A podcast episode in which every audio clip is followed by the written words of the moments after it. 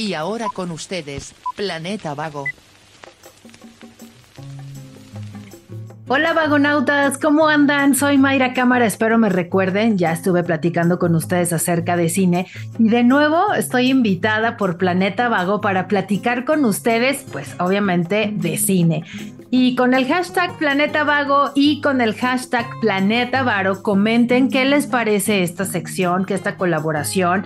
Y comenten también qué les gustaría escuchar por aquí. Y yo seguramente les paso el dato. Pero bueno, sigan a Planeta Varo en sus redes sociales como Facebook, eh, YouTube e Instagram.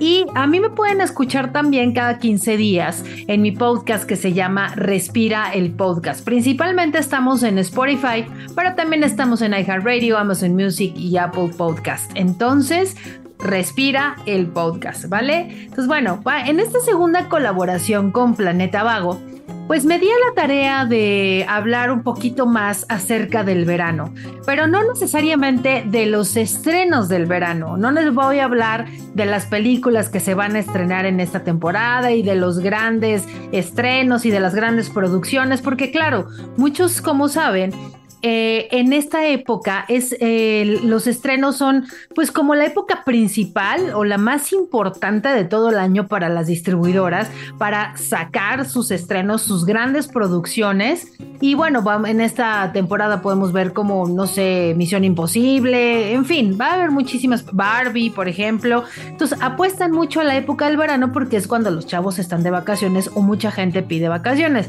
Pero bueno, en fin. Hoy nos entonces Quiero empezar con una película, una de las películas que definitivamente pues es la más icónica para mí, ¿no? Para mi punto de vista, como la madre del verano, así la llamé yo, y es nada más ni nada menos que Vaselina. Esta película fue lanzada en 1978 y basada en la obra musical del mismo nombre, pero en el año de 1972. Eh, es ambientada en los años 50 y toda la historia obviamente se desarrolla en las vacaciones de verano y en donde un grupo de, estudiantes está escuchando a los dos personajes principales, que es Sandy em, Olson y Danny Zuko. Ellos le cuentan a este grupo de amigos cómo es que la pasaron en el verano y cómo se conocieron, claro, cada uno a su forma de haber visto las cosas. Entonces les están contando y les están narrando toda la historia y así. Y bueno, para mí es como una de las películas que representan lo que es el verano para todos los que estamos chavos y que supuestamente estamos de vacaciones y estamos en, esto, cuando estábamos estudiando, ya en mi caso ya no, pero cuando estábamos de vacaciones y estudiando que conoces como ese amorcito de tu vida o el amor de verano es muy representativa. Y bueno, seguramente ya la vieron y se acuerdan de una escena, que es un dato curioso. En cada una de las películas que les voy a estar mencionando en esta ocasión, en esta participación, les voy a dar un pequeñito dato curioso. Y en el caso de Vaselina, mucho ojo, este es como un spoiler alert si es que no la han visto, pero bueno, me imagino que ya todos la vieron y si no, pues seguramente viven abajo de una piedra. Pero no sé si recuerdan que hay una escena al final de la película en donde Sandy y Danny van montados ya en un auto y se ve como si fueran hacia el cielo, como que se están volando y van rumbo al cielo. ¿Sí se acuerdan de esa escena? Bueno, según esto y según algunas teorías dice que el escritor lo que quiso dar a entender con esa, sin darlo literal, es que Sandy ya había muerto. Entonces, durante todo el proceso de la película, eh, Sandy estaba como en estado de coma y todo lo que se cuenta eh, significa que Sandy estaba como soñándolo, como imaginándolo durante ese, ese estado de coma. Y ya cuando se ve que van rumbo al cielo en el auto, es una analogía en donde quiere decir que Sandy pues ya pasó a mejor vida y por eso ya se va con, pues, con su amor de verano, ¿no? Entonces se acuerdan que hay una parte donde menciona Dani que la rescata porque se estaba ahogando en la alberca o en el mar o algo así. Entonces la rescata, pero al rescatarla no se salva, sino queda en estado de coma. Esa es una teoría, no lo sé, ahí se las dejo de tarea. Vamos a ver si es cierto, hay que investigarlo un poquito más a ver si es cierto. La segunda película También está desarrollada en la época de verano y se llama Dirty Dancing o Baile Caliente. No sé si recuerden esta peli. Fue estrenada en 1987 con el actor, como actor principal era Patrick Swayze.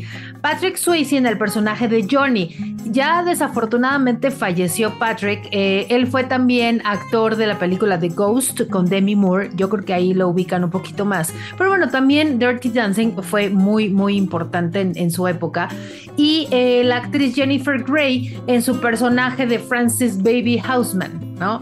Entonces, también se desarrolla en el verano en una casa de campo de gente millonaria, eh, va esta chica, esta Frances que le dicen Baby, va con sus papás y con su hermana a esta casa de campo y se la pasan por ahí, ella medio aburrida porque no le gusta como el tema de las clases sociales y así, pero bueno, en fin. Eh, se da cuenta mientras está como investigando por ahí por el hotel que eh, ve al personaje de Patrick Swayze, a Johnny, que está dando clases de baile a los empleados de este resort, de este hotel, y entonces le llama mucho la atención y ella quiere pues obviamente participar y pregunta para qué son esas clases de baile. Pues son, y ya le explican, que es para una fiesta secreta conocida como Dirty Dancing, en donde es una fiesta solamente para los puros empleados y ahí en esa fiesta los pasos son más, este, más que amistosos, ¿no? Son un poquito más candentes y calientones, ¿no? Y entonces ella dice, ah, pues de aquí soy, por favor, Johnny, enséñame a bailar. Entonces, eh, como pues de manera secreta le, le, enseña a bailar, él accede, ella pues obviamente se super enamora de él, cañón. Él es muy guapo, todavía se ve muy guapo ahí Patrick Swayze en esa época. Y se enamora de él, pero además preparan todo un baile y hay una escena muy, muy, muy icónica que seguramente ustedes se acuerdan y, y pues obviamente está musicalizada con la, con la canción I've Had the Time of My Life entonces, donde ellos eh, corren en el, en el, pasillo de ese salón y él logra eh, cargarla, la carga y esa, bueno, ese paso es súper icónico y, que están ensayando durante toda la película se trata de eso, que están ensayando por todos lados, pero sí en las caballerizas, pero sí en el lago, pero sí por todos lados hasta que le sale el paso. Incluso hay como datos curiosos en donde dice que hay muchísima gente que se ha roto la espalda tratando de imitar ese famosísimo paso en su día de la boda, pero bueno, en fin, ese ya es otro tema. Y como dato curioso de esta película, fíjense que esta fue el primer largometraje en vender más de un millón de copias de videos caseros. Para la época, un millón de copias. Esto es así una situación grandiosa. Pero bueno, me quiero ir a la tercera película, que también es muy representativa del verano. También hablamos de una pareja, pero no de adultos, sino es una pareja de niños. Es nada más ni nada menos que la película My Girl y en México le pusieron como mi primer beso. Se estrenó en 1991 y pues bueno, todos tenemos como esa bonita historia que contar, que el amor, pero que cuando salíamos con los amigos, pero que las fiestas, pero que el verano, pero sobre todo ese amorcito que siempre encontramos en el verano, parecido al de Vaselina, pero en este caso pues es unos niños, es la inocencia de ese par de niños que la verdad es que son tan súper chavitos. Y bueno, se, se, narra la historia en la época de verano de 1972, en donde Vada Stantel Foss eh, es, una, es una niña súper eh, chistosa, pero muy característica su personalidad. Tiene una personalidad muy particular y además es hipocondríaca. ¿Qué quiere decir? Que de todo siente que se enferma, que todo se va a morir, que todo le va a pasar. Y pues es hija del dueño de la funeraria del pueblo. Entonces, él es viudo, eh, su mamá falleció, ella pues obviamente está muy descontrolada y su papá y ella como que no, no se llevan muy, muy bien y así, pero bueno. Y ella además tiene a un a gran, gran amigo que se llama Tom, que es el famosísimo, el famosísimo Macaulay Culkin. Eh, sí, es el famoso Macaulay Culkin de la historia de Michael Jackson que fue acusado por abuso sexual, etcétera, etcétera, etcétera. Sí, es el eh, Macaulay Culkin, que también es muy conocido por eh, Mi Pobre Angelito. Bueno, ahí no es su primer película, pero em, él y, ella son, son como muy amigos, son súper apegados o súper allegados. Ella pues obviamente al no tener como esa relación con el papá, pues empieza a hacer relación con amigos y así. Incluso llega a la funeraria una maquillista y empieza ella a ser como su imagen femenina, ¿no? La ayuda como a pintarse y ella empieza a descubrirse como niña adolescente, niña preadolescente y así.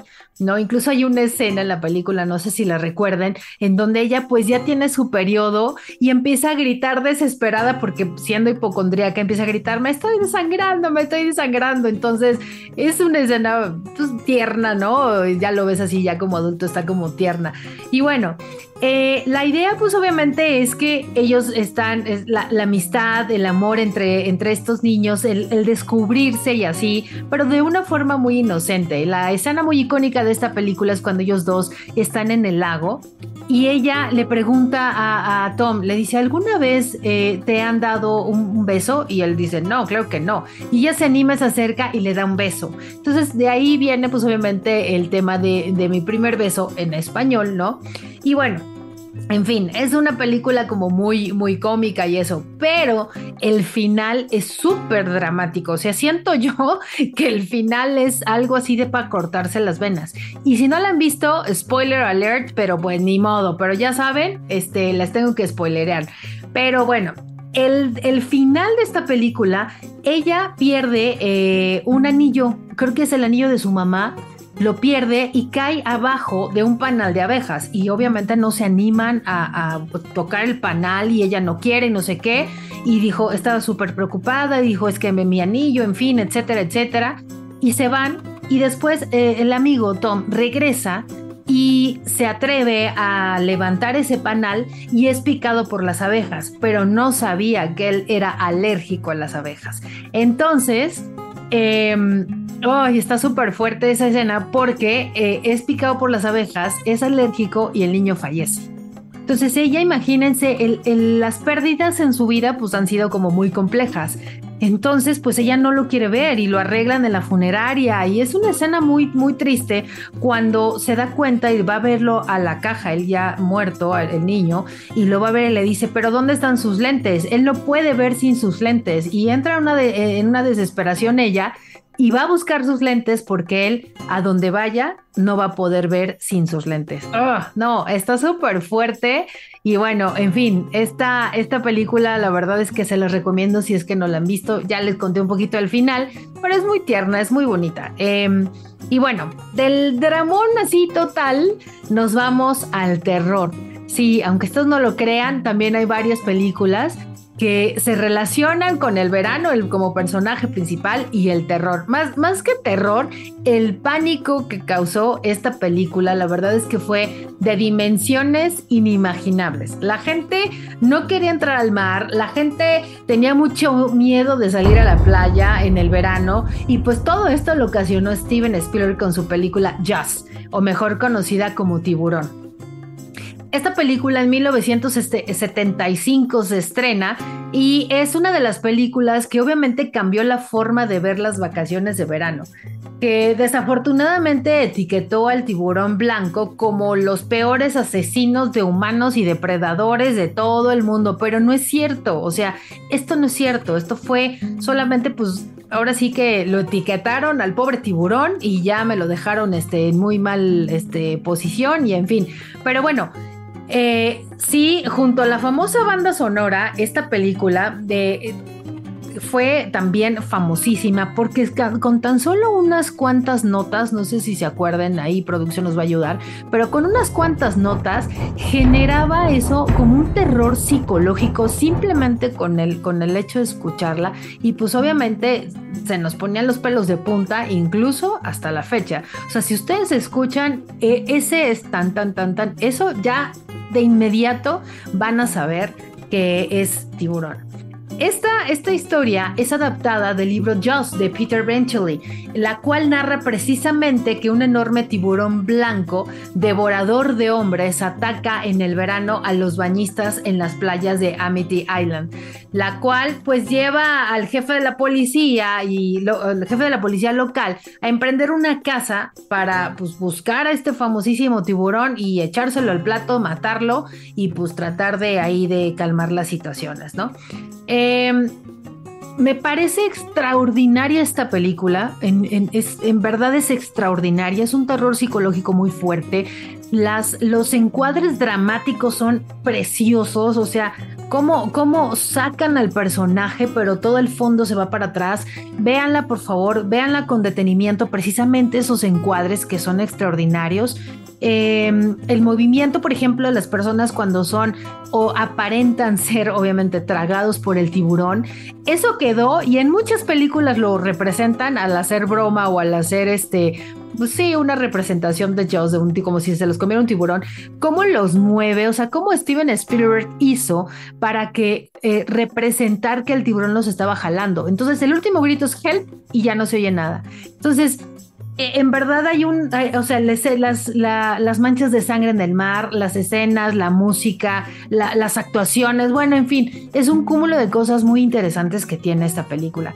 Y ahora, como dato curioso de esta de, de tiburón, está considerada como una de las mejores películas de la historia del cine, que hasta 1977, antes del estreno de Star Wars, pues le quitó ya como el, lugar pero había sido considerada la película que más dinero recaudó. Fíjense, solamente recaudó en Estados Unidos más de 100 millones de dólares es impresionante la cantidad de dinero. Y ahí como segundo dato curioso, pues porque obviamente hay millones de datos de esta película, pero como segundo dato curioso que me, encantó, el tiburón mecánico, el que hicieron, porque hicieron muchos, pero el principal, el que ya quedó y el final, se llamó Bruce. Le pusieron así Bruce por el nombre del abogado de Steven Spielberg, entonces ya lo saben.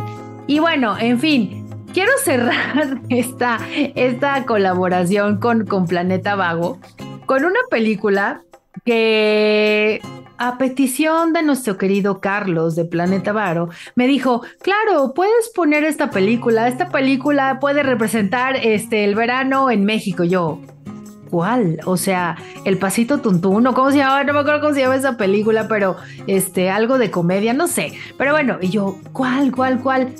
Y dije, ya sé, La cereza del pastel. Y entonces les platico de esta joya maestra de la representación viva del cine mexicano con temática veraniega, la gran película Verano Peligroso. Obviamente no, obviamente es, una, es un sarcasmo tremendo porque esta película, sí, sí se estrenó una película que se llamaba Verano Peligroso en 1991 y fue protagonizada por la cantante mexicana, hija de los actores Silvia Pinal y Enrique Guzmán, Alejandra Guzmán. Sí, como usted lo escuchó. También estaba Omar Fierro, otro actor, y otro actor también muy importante de aquella época de las telenovelas y de algunas películas, no lo sé, se llama Sebastián Ligarde. Estos famosísimos y grandes actores hicieron una película en donde la trama principal era que en su noche de bodas de ella, por casualidad y porque estaban un poquito tomados según, este, ay Dios, me confundí, se confundió y en lugar de acostarse con su marido, se acuesta con el padrino. Ok, ahí se los dejo de tarea. Y esta grandísima obra musical, lo único, la obra musical, ¿eh? obra de película, pues, em, lo único rescatable, y aquí sí no hay tips y no hay datos curiosos, pero lo único rescatable de esta película es los famosísimos em, y espectaculares vistas de Acapulco, cuando Acapulco todavía era seguro y era más hermoso de lo que es Acapulco ahora. Entonces, es lo único, entonces no se pierdan la famosísima película Verano Peligroso con Alejandra Guzmán, Omar Fierro y Sebastián Ligarde, a petición de nuestro querido conductor Carlos.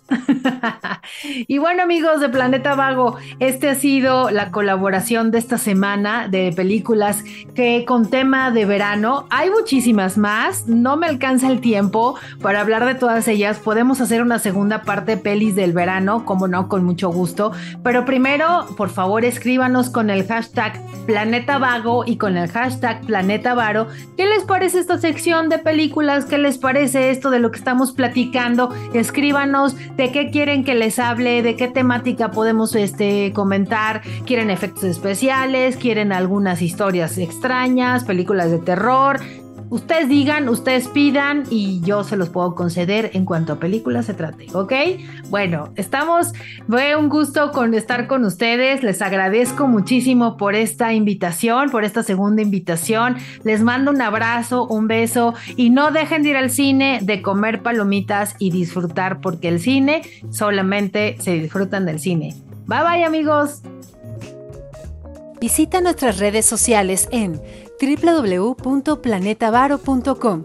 En Facebook y YouTube nos encuentras como Planeta Varo y nos puedes escribir cualquier duda o comentario en Instagram como arroba Planeta Varo.